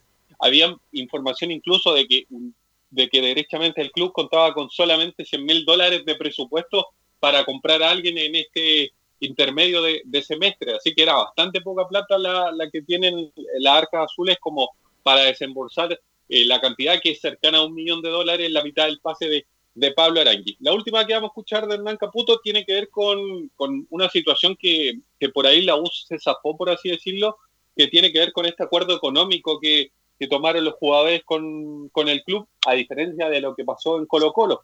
¿Por qué cree Hernán Caputo que en la U sí se logró un acuerdo económico y en Colo Colo no? Escuchemos las palabras del DT. Yo creo que ahí está la clave. Generar un acuerdo y no una negociación. Y después que uno siempre quiere en estas cosas que son bien delicadas, cuando está el tema del salario de por medio, tener la conciencia, tener la seguridad de lo que está pasando, empatizar con toda la gente, en nuestro propio club, y creo que eso es la fortaleza, ¿no? no generar daños colaterales que pueden ser difíciles después de, de volver a, a retomar estas confianzas que hoy, hoy tenemos en el club. Además Ahí que- está la explicación de Hernán Caputo. Bueno, eso Sí. es La U venía de un pésimo año el 2019 y por lo tanto los jugadores tenían que empatizar con el momento, además con el este famoso estallido social también bajaron muchas cosas en Chile y había que acomodarse a lo que... Fueron inteligentes los jugadores. Además que el, club también fue sincero. Sincero el club, inteligente los jugadores de la U. En el sentido de, de mostrarle, esto es lo que hay, no tenemos más porque pasa ahí esto y esto y otro. Esta es la propuesta, ¿la quieren? Porque si no la quieren, es la propuesta B que es prácticamente un 10% de lo Perdone que... que me meta en Colo Colo, ve la poca claridad, la poca inteligencia de los jugadores de Colo Colo. ¿Sabe cuánta plata perdió en Paredes por esto? 116 millones de pesos. Harta plata. Mucha plata. Está recibiendo 3 millones de. Ahora de estar a súper arrepentido. Las redes sociales lo hacen pebre. Y en ese aspecto que la U manejó bien, la U fue sincera, habló con la verdad, los jugadores entendieron, llegaron a un buen acuerdo. Es que en la situación que estamos, no, la verdad, no queda otra. Hay que ser bien poco inteligente Don- para no darse cuenta. Claro, don Enzo. La última, ya para, para ir cerrando, hay que decir que los casos de Jan Boseyur y Fernando Cornejo, que recordemos que, que Jan Boseyur se lesionó en un partido contra Santiago Wander en Valparaíso, en el Estadio Playa Ancha, y Fernando Cornejo, que se lesionó ante O'Higgins de Rancagua, en- precisamente en la capital de la sexta región, ya están entrenando de manera normal. Se había hablado mucho de estos jugadores. Hernán Caputo dijo que hace al menos 15 a 20 días ya se encuentran trabajando normal, así que ya cuando sea la vuelta del fútbol, eh, ya puedan estar con, Se viene el con desgarro. continuidad, por así decirlo. Sí, y No, obviamente que obviamente que se han llevado todas las medidas necesarias. Y lo otro, y dijo Hernán Caputo también que a él le parecían que entre cuatro o seis semanas era el, el tiempo adecuado para volver a la competencia, ya cuando están, entrenando en el Centro Deportivo Sur, donde incluso se están tomando todas las medidas adecuadas. Una de ellas, por ejemplo, es que los jugadores podrán, eh, la entrada va a ser por Avenida del Parrón, pero la salida va a ser por la puerta lateral que, que existe en el CDA. También van, a, van a entrenar. de- no. No sé cómo se llama esa calle. San Luis se llama esa calle, San ¿no? Luis, San, Luis se llama esa calle. La parte, claro. Hacia la cordillera, mi estimado, Sí. donde estés, ahí en la calle San Luis. Sí, detrás de los departamentos esos que hay. Correcto. Eh, el tema el tema también de, de- de trabajar con siete jugadores solamente, en un grupo de siete. Además, en caso de que alguno se contagie o tenga los síntomas de, del COVID-19, serán 28 días los que esté a- alejado de- del plantel derechamente, independiente de, si sale positivo a la primera, porque puede ser obviamente un falso positivo, un falso negativo. Entonces, eh, están tratando de tomar todos los recuerdos. Además, no se va a utilizar ninguno de los dos de los dos camarines que hay precisamente en el Centro Deportivo Azul para, evitar contagio. Los jugadores van a tener que llegar con su ropa puesta. Cuando vuelva la actividad, hay que recordar que al menos eh, la actividad no va a volver a, entrenar derechamente a Universidad de Chile hasta al menos hasta el 12 de, junio, porque hasta esa fecha está la, cuarentena total en nuestro país, considerando también lo que diga la autoridad la próxima semana, que es cuando se alargan el día miércoles, que es cuando se ve el tema de las cuarentenas, si sigue o no en, en la capital, en Santiago de Chile. Septiembre. Ok, gracias Enzo, muchas gracias, nos encontramos el lunes, ¿ah? que tengas buen fin de semana. Si todo anda bien, yo creo que en septiembre podría volver el. Podría, podría. Un día antes de Navidad yo creo que puede ser. Camilo, ¿quién me cuenta de la Católica? Sí, pues la Universidad Católica que habló el capitán José Pedro Fuensalía, que recordemos durante este periodo de la pandemia renovó por- con la Universidad Católica hasta mm, finales ya del, del próximo, hasta el, pro- hasta el próximo año por lo menos, eh, 2021, eh, José Pedro Fuensalía, y que habló sobre eh, también básicamente cuando vuelvan ¿Qué a dijo entrenar. Peyuco? ¿Peyuco? ¿Qué dijo Bueno, cuando, cuando vuelvan a entrenar, se refirió José Pedro Fuensalía sobre el ritmo cuando vuelvan a jugar. Sí, estamos, yo creo que cada uno individualmente está trabajando la parte física en base a, las- a las posibilidades que tiene y, y la parte psicológica también va a ser muy importante porque obviamente todos vamos a querer volver y, entre todo obviamente la, no sé, la motivación de estar de vuelta en los entrenamientos, de verse con los compañeros, por ahí hay que tener mucho cuidado de no pasarse, de no por ahí exigirnos más de la cuenta porque la cancha, la pelota, eh, los movimientos son muy distintos eh, y todos los que hemos jugado fútbol sabemos lo, lo lo difícil que es encontrar ese ritmo cuando se ha dejado de participar o de entrenar por, por bastante tiempo. Bueno, y durante esta para del campeonato, este receso, eh, se ha hablado de posibles fichajes. El caso de Pedro Pablo Hernández, el jugador que milita en Independiente de, de Argentina, eh, que, que podría ser ahora o también, yo lo veo más difícil ahora en este momento, pero a final de año también. Eh, el caso de Pedro Pablo Hernández, que claro, que está en, en- en Independiente y que Ariel Holland lo quería desde hace tiempo. De hecho, él lo llevó a Independiente, eh, al jugador cuando estaba mm, en España, bueno, lo llevó al, a, a Independiente y fue en serie ahora sobre Pedro Pablo Hernández. A ver, eh, sí, pues bueno, el primero, el caso de los contratos, sí, algo difícil, complejo, porque eh, muchos terminan contrato ahora a mitad de año y, y por ahí, claro, no se jugó, se, se- muchos torneos terminaron obviamente anticipadamente y ahí está todo un poco en el aire. Y obviamente, seguramente se van a generar algunas oportunidades de mercado y, y si es el caso de que un jugador como el Tuco Hernández, que Católica lo había, había sonado también a principio de año, él creo, pero bueno, él estaba con una lesión, se intentó traerlo sería un tremendo refuerzo eh, y además más que para Católica para el fútbol chileno, es un jugador seleccionado con conocimiento del medio, con una capacidad tremenda, así que obviamente cuando suenan nombres así como refuerzo eh, es lindo, pero pero no no quiero pensar más allá, o sea, estas situaciones son cosas que ve la institución de que- y si se da la oportunidad, como te digo, como compañero feliz de tenerlo acá y, y obviamente sería un gran aporte para el equipo. Y además recordar que Independiente le debe plata a todo el mundo. El que pasa ahí por Avellaneda, Independiente le debe plata. Hay gente Re- todo el día cobrando, recién- hay una tremenda fila ahí en Avellaneda. ¿eh? Recién pagaron los sueldos, se pusieron al día hace como, debían como tres meses, Independiente. Uno de los grandes. Como si fuera Colo Colo, Católica. El tercero más grande de Argentina, ¿no? Ay, Se discute ahora. ¿Sí? Se ¿Cree discute, usted? sí. Boca cuanto- River Independiente. No, pero en cuanto a popularidad, está San. Lorenzo, Racing también. Pero Independiente le debe mucha plata a todo el mundo. Yo creo que por esa vía se puede dar en una negociación, Camilo. De hecho, hasta Francisco Silva le debían también que se, que se vino por ese mismo motivo el año pasado, cuando, cuando llegó a la, a la Universidad Católica. Así que eso con el equipo cruzado. Bueno, también mencionar que Ariel Joran ha estado dando unas charlas de, de liderazgo y comunicación en equipos de trabajo. Se ha re- reinventado en ese estilo eh, el técnico de la Universidad Católica. Bueno, a Holland mismo también le deben plata. Cuando él lo sacaron del de Independiente, porque Holland se volvió loco después, cuando ganó la Copa Sudamericana con, su- con Independiente, quiso ser el jefe de todo. Presidente, técnico, director deportivo, utilero. Además, es hincha de Independiente, Holland. Eh, y ahí vienen los pelambres a Holland, que se quiso hacer cargo de todo el club. Y a Holland también le den plata en Independiente. Gracias, Camilo. Nos encontramos el, el lunes. El lunes, de todas maneras. Muy buenas tardes. Gra- Gracias, Nicolás Gatica. Camilo, no, no corre Gatini tampoco Careguante, por si acaso. ¿ah? Pucha, no, no lo espero entonces. Gracias, Nicolás Gatica. Bueno, gracias. Igual la, última cosa que quiero decir, bueno, que eh, esta especial que se hizo de Colo Colo, de editar los goles y, y- y trata- tratamos de también un audio de eso, también a pedirle las gracias al programa Hinchada Monumental y también a la audiencia Valderrama, quien apoyó justamente esta Sí. semana con audio y también, Siempre por supuesto, con este especial. Es que Laurencio es un fenómeno, es Sí. un espectáculo. Me, me- me escribió, ya le respondí y di las gracias por su... Laurencio, sí, buen, todo el soporte de Gatica es de Laurencio Valderrama. Gracias. Eh, vamos a ir a la pausa y volvemos con el bloque La Hípica en la voz de Fabián Rojas. Radio Portales le indica la hora. 14 horas 31 minutos.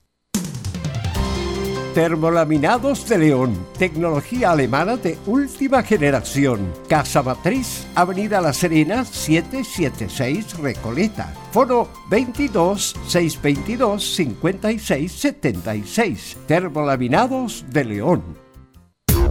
¿Quieres tener lo mejor y sin pagar de más?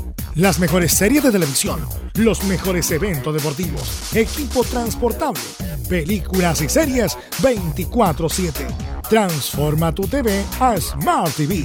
Llama al 973-718989. Twitter arroba panchops. La radio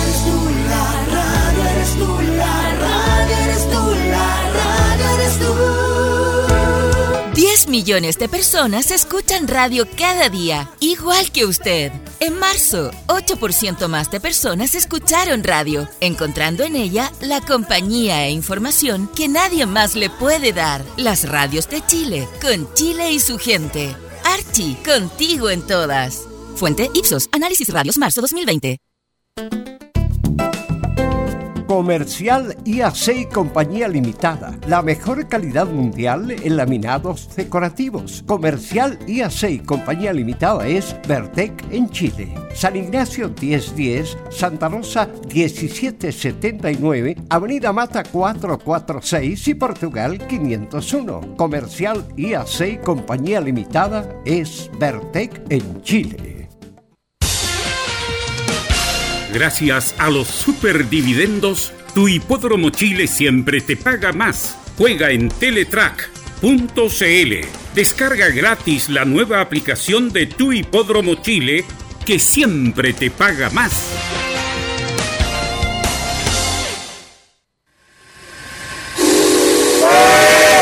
No se pierda todos los días a medianoche, lunes a domingo en Radio Portales, el tren del recuerdo.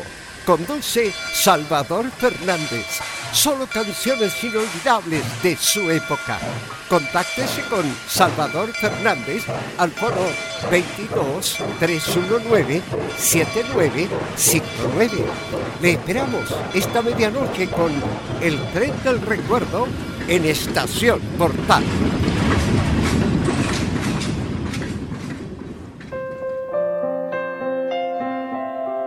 Junio, aniversario de Radio Portales. 60 años junto a usted.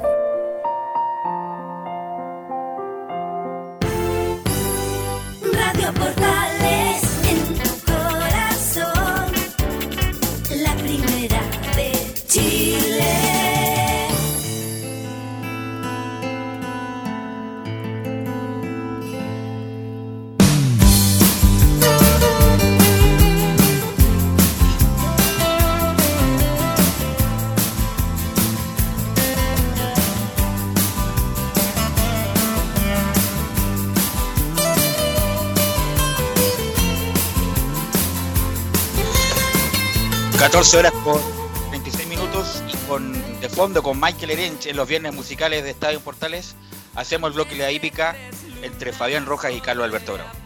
Don Fabián, ¿cómo está usted? Buenas tardes, gusto de saludarlo, ¿qué de su vida? Muy buenas tardes, eh, Carlos Alberto. Acá estamos eh, preparados para este bloque de la hípica, eh, en donde vamos a comentar, Carlos Alberto, pronósticos de todas las competencias para el día de mañana con un pequeño argumento en estos eh, minutos para que quede informado y, y para que disfrute también de las carreras Por, el día de mañana. pronóstico hípico, porque lo, pronóstico hípico, porque lo que dan el tiempo bueno la chuntan a una. ¿eh? El otro día decían que había Ah. llovido en Santiago. Mentira. Desde el año pasado que no llueve en Santiago. Pero en fin, tenemos buenos pronósticos porque usted da buenos datos, así que la gente va a estar ahí muy atento a, lo- a la información que usted nos entregue, mi estimado Fadi. Ya, vamos entonces de inmediato con estos pronósticos en donde son 15 las competencias del día de mañana. La primera eso de las eh, 12 horas en distancia de 1000 metros.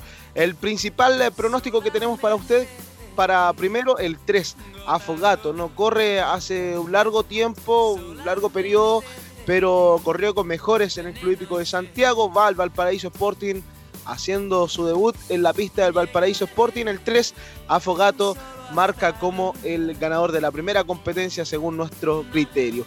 La alternativa para el ejemplar número 5, Rivarolo Canavese también viene desde el Club Hípico de Santiago, eh, marcando una serie 7 al 2, bajando al índice 1. Es eh, la alternativa para Afogato. 3 y 5 en la primera competencia del día de mañana en el Valparaíso Sporting. En la segunda, vamos de inmediato, en, en distancia de 1000 metros se correrá esta prueba y nuestro principal eh, pronóstico, nuestra carta principal para esta, eh, la segunda competencia es para el eh, pupilo de Carlos Vázquez, Sueño Chilote, en esta segunda competencia, un ejemplar que ha figurado en todas sus participaciones en la pista de Viña del Mar. La alternativa será para otro del mismo corral, que es eh, de Carlos Vázquez, el 3, Bala Rápida. Quizás se hace el mismo, eh, la quinela que se hizo con Jimeno Urenda el día jueves. Entonces en la segunda el 15 y el 3 los pronósticos de esta segunda competencia para rematar la triple, la tercera. le recomiendo el 7, Lucky Casablanca. Temprano queríamos gestionar una entrevista con don Manuel Campos, andaba en unas reuniones, pero nos dijo que eh, llevaba tres ejemplares, los tres con opción, pero el que le gustaba más y el que marcaba más del corral era el 7, Lucky Casablanca, para tenerlo en consideración. En la tercera, el número 7. Y la alternativa para esta mm, eh, carrera será Oro Blanco, el número 6. 7 y 6 para la tercera competencia, los pronósticos que le estamos entregando con argumento acá en Estadio Portales. En la cuarta carrera para mañana en el Valparaíso Sporting, eh, una prueba de índice 1, bien peleada porque son ejemplares que, que están en la quinta región y se conocen demasiado. Pero uno que podría marcar en esta competencia es el eh, pupilo de Gabriel Reyes, el 10 regalito, anote ahí eh, en su programa. Oye, o en estoy una anotando, hoja. regalito, regalito, regalito, ¿ya? ¿Ya? Claro, la cuarta, el número 10, regalito. Y para que juegue las quinelas, en esta, mm, la cuarta carrera, el número 3, Aragonaza. El 10 y el 3 para la cuarta competencia eh, de mañana en el Valparaíso Sporting. Queremos entregarle estos pronósticos porque sabemos que acá hay mucha gente que escucha por primera vez eh, este programa, esta sección, y quizás mañana se entusiasme para jugar a las carreras en el Valparaíso Sporting y con nuestros pronósticos esperemos que obtenga buenos triunfos. Si nos va Pero mal, Antes que siga con los pronósticos, ¿dónde tienen que ir a jugar para que usted le explique cómo y cuándo? ¿ah? Claro, eh, hay dos alternativas para jugar hoy por hoy en eh, las carreras eh, de nuestro país, como es el teletrack.cl y también hoy por hoy la nueva plataforma de Fonotrack con un nuevo número que es el 22 270 eh, a ver, no lo vamos a rectificar porque ese es el ¿no? antiguo. 22 270 8577. Ese es Ya. el número de Repítalo el- lentamente, por favor, que esto es radio. Lentamente para que la gente anote. A ver. Me da un segundo acá, don Carlos. Dos segundos porque- le doy porque aún es muy poco. Así que ahí usted lentamente nos da a conocer. Estamos Sí, porque- Claro, estaba dando el número de atención del cliente de teletrack.cl. Ese no es el número de Fonotrack. Ahora ¿Qué sí vamos con día? las- Parece que no durmió bien anoche usted, ¿ah?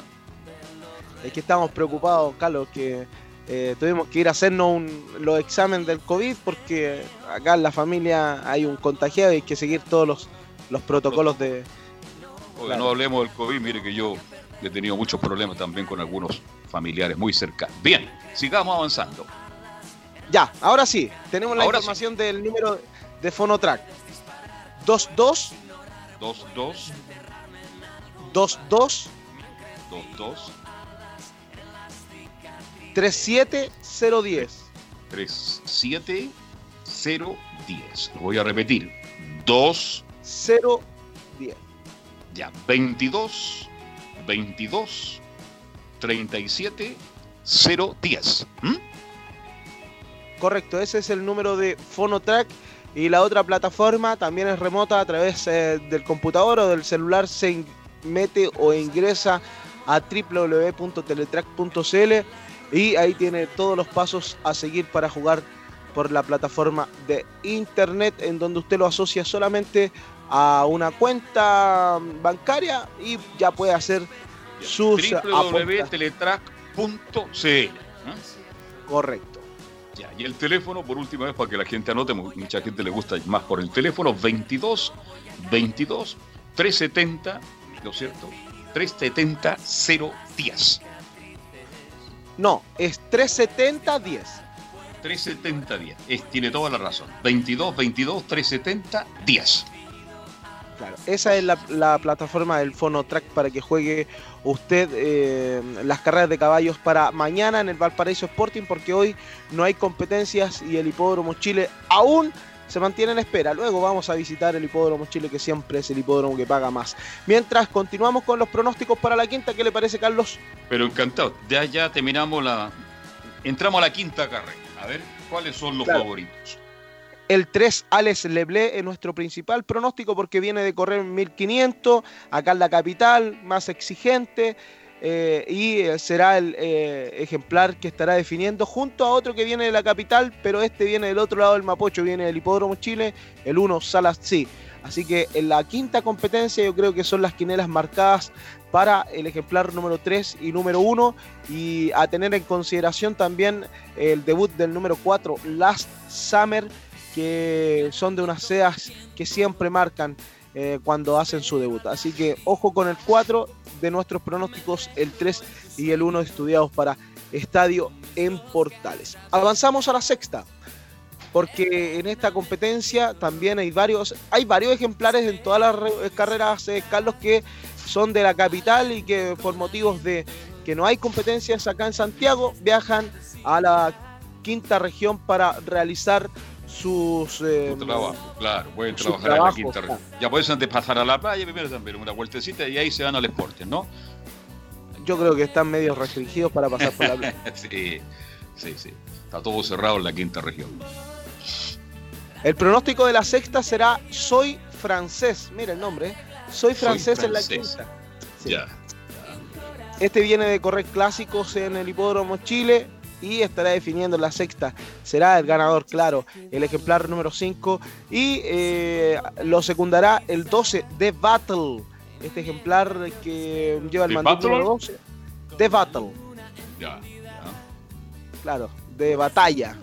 Porque, claro, el- ¿sabe por qué lleva ese nombre? Porque en ¿Por qué? inglés batalla y el apellido de la familia de los dueños de este caballo se apellida Batalla. Mire qué bonito, qué interesante. Interesante. Ya. Vamos a la séptima competencia antes de ir a la pausa. Si usted, tiene un ca- pronóstico- si usted tiene un par de caballos mañana, porque usted es muy joven, tiene un gran porvenir en esto de la hípica, y va a tener algún día buenas lucas, si tiene tres ejemplares, tres caballitos, ¿cómo, ¿qué nombre les pondría a usted? ¿Lo preguntamos a la vuelta? Lo preguntamos a la vuelta. Ya, Vamos a la pausa y vamos al hipódromo. Vamos, Lito. Gracias a los superdividendos, tu hipódromo Chile siempre te paga más. Juega en teletrack.cl. Descarga gratis la nueva aplicación de tu hipódromo Chile que siempre te paga más. Bien, estamos de vuelta para seguir con todo el mundo de la hípica y el gran Fabián Globito Rojas. Me dejó plantear una, una pregunta, Sí, Carlos. sí, sí. Yo creo que uno de mis ejemplares es un nombre un tanto largo, pero alcanza para inscribirlo. Se llama Lo importante es estar. Lo importante es estar. Oye, bastante largo, ¿ah? Bueno, Sí. si el caballo es bueno, Hay caballos que tienen hasta. Han llegado caballos que han tenido hasta 21 caracteres. ya. Muchísimo. ¿Y el segundo cuál sería el otro? El segundo es que es, es bien, va, va a depender de, de- de muchas cosas, pero yo creo que el segundo mm, mm, eh, nombre de mi ejemplar llevaría como algo de la, de la familia, algo así. Ya, relacionado con su familia, perfecto, ya. Claro. Ya. Y el No tercero fácil, ¿ah? globo del gol. El globo del gol. El globo, ese está bueno, ¿ah? El Globo del gol. Lo estoy anotando aquí porque algún día, cuando yo ya no esté en los medios y tenga el gusto de escucharlo a usted, voy a decir, mire, ahí está, hay un caballito que se llama el globo del gol. Me acuerdo de este muchacho que llegó a la radio muy joven, pesaba como 150 kilos y ahora cuando yo me retiré de su lado ya estaba en los 90. ¿Cu- ¿En cuánto está, cuánto está pesando hoy día, Globito? No, 96. 96. Bajó de, de los últimos 15 días 2 gramos, ¿ah? Sí, no, eh, lo hemos, nos hemos mantenido en esta en esta última semana, pero estamos bien. Usted, sí, eh, usted el regalón de la cuchara, el regalón de la olla, ¿ah? Ya. Es Bueno, que si no iba a perder el, el pronósticos apodo mejor, como decía el gran Leonel. ¿ah? Ya, vamos a hacer la séptima competencia. Nuestro principal pronóstico para esta, la séptima carrera de la reunión del día de mañana es el ejemplar número 11, Maricha. Ojo con este.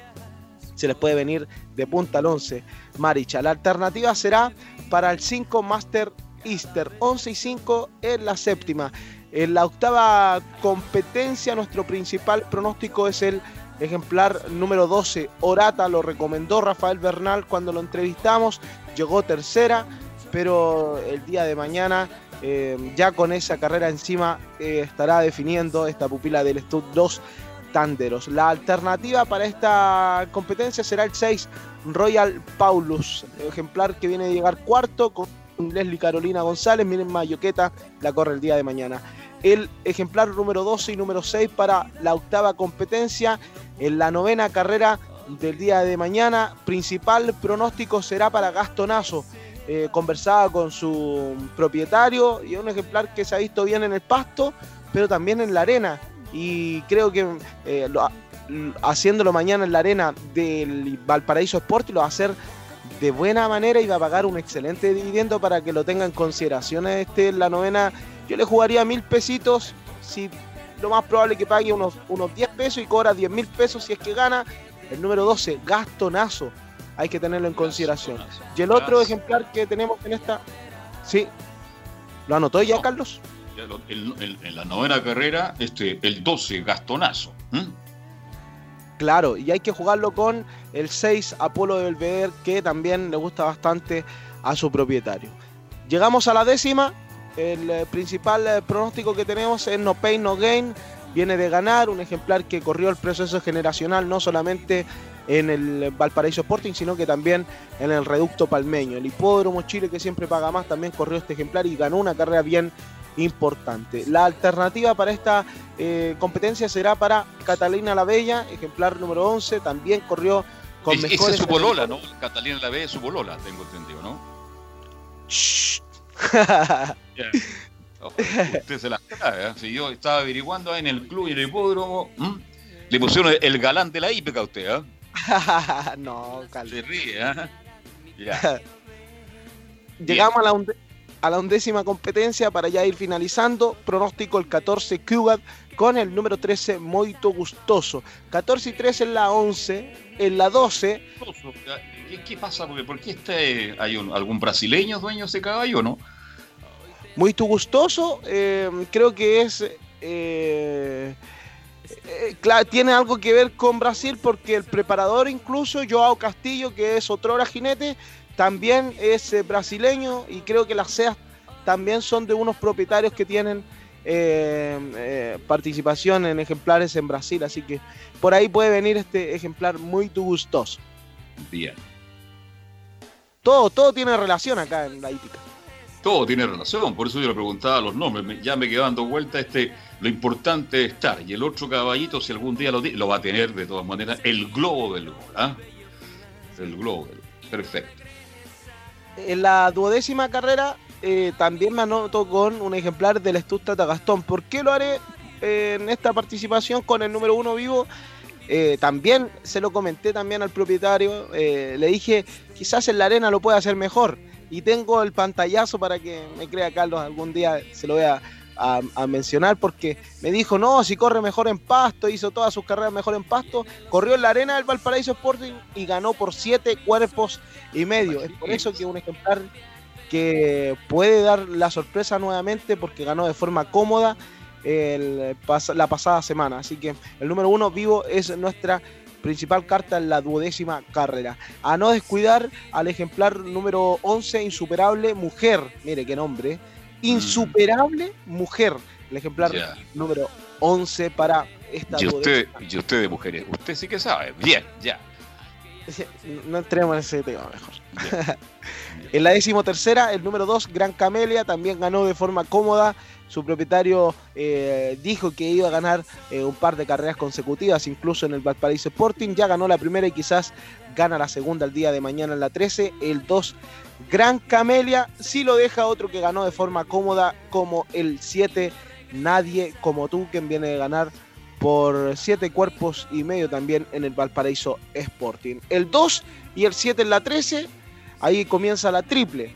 Y en la decimocuarta carrera, nuestro principal pronóstico, nuestra carta que tenemos acá, será para el ejemplar número 15, Máximo Joaquín, haciéndolo en la arena del Valparaíso Sporting, un ejemplar que siempre está peleando las competencias en el club será el animador de la decimocuarta al 15 máximo. Joaquín, si eh, lo permite también el ejemplar número 2, Bit More Humor. Este ejemplar que tiene velocidad, hay que tenerlo en consideración.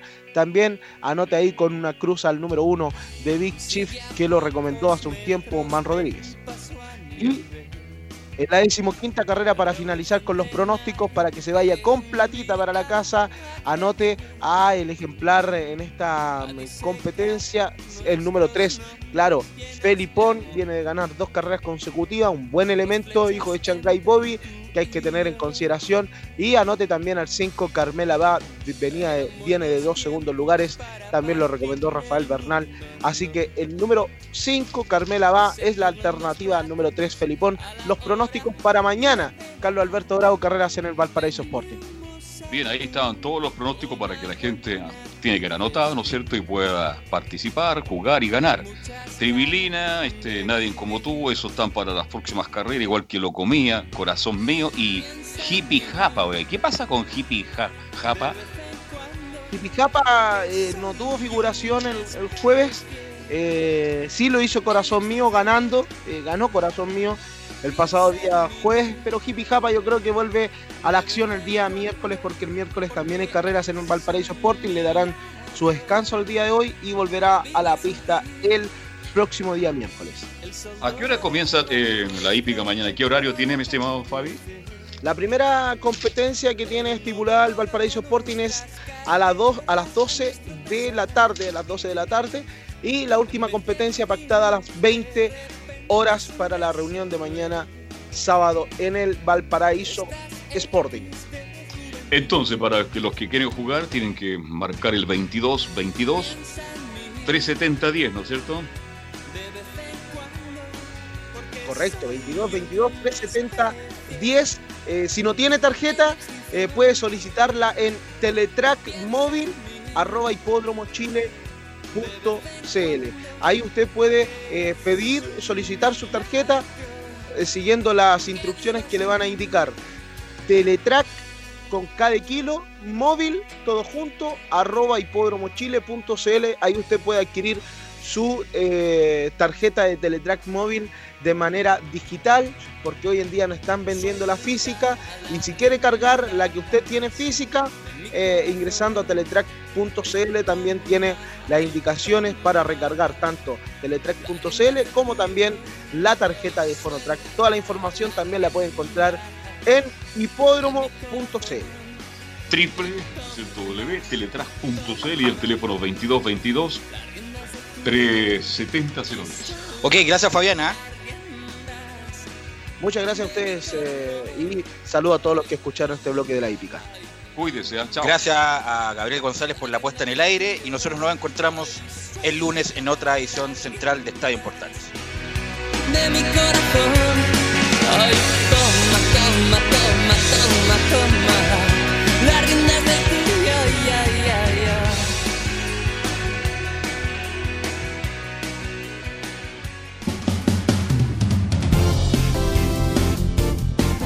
Fueron 90 minutos con toda la información deportiva. Vivimos el deporte con la